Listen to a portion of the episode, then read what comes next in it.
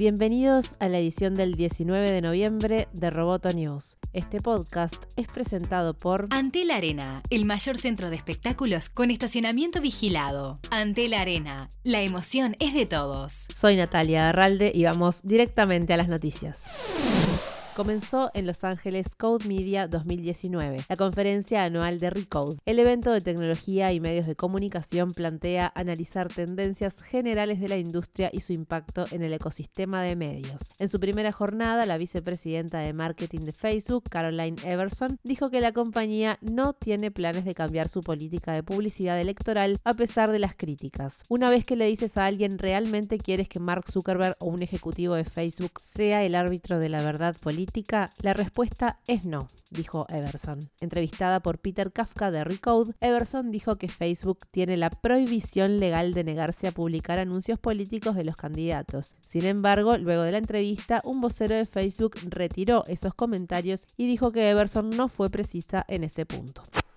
se presentó un nuevo informe de Polis, el grupo de expertos en medios de la Escuela de Economía y Ciencias Políticas de Londres. El estudio permite concluir que los robots no se están haciendo cargo de los trabajos de periodismo, pero las redacciones deben adaptar las tecnologías de inteligencia artificial y aceptar que la forma en que se producen y consumen las noticias está cambiando. En su encuesta global sobre periodismo e inteligencia artificial, nuevos poderes, nuevas responsabilidades, los investigadores preguntaron a 71 organizaciones de noticias de 32 países cómo usan la inteligencia artificial en sus redacciones. La conclusión es que se usa en tres áreas, recopilación de noticias, producción y distribución. El director de Polis, Charlie Beckett, dijo en el informe que la esperanza es que los periodistas tengan una carga turboalgorítmica capaces de usar sus habilidades humanas de formas nuevas y más efectivas.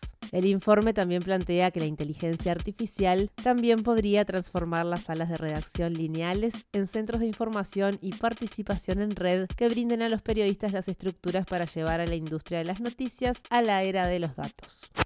El Departamento de Justicia en Estados Unidos descartará las normas que impiden que los estudios de cine sean dueños de las salas, según anunció el jefe antimonopolio del Departamento de Justicia. El anuncio subraya el cambio del ecosistema audiovisual con las plataformas de video on demand. Las reglas que se pretenden cambiar se establecieron originalmente para evitar que los estudios controlaran todos los aspectos de la industria. En teoría, el cambio podría permitir a nuevas empresas como Netflix y Amazon comprar cines y obtener ingresos de taquilla pero en la práctica es más probable que se enfoquen en la competencia del mercado del streaming.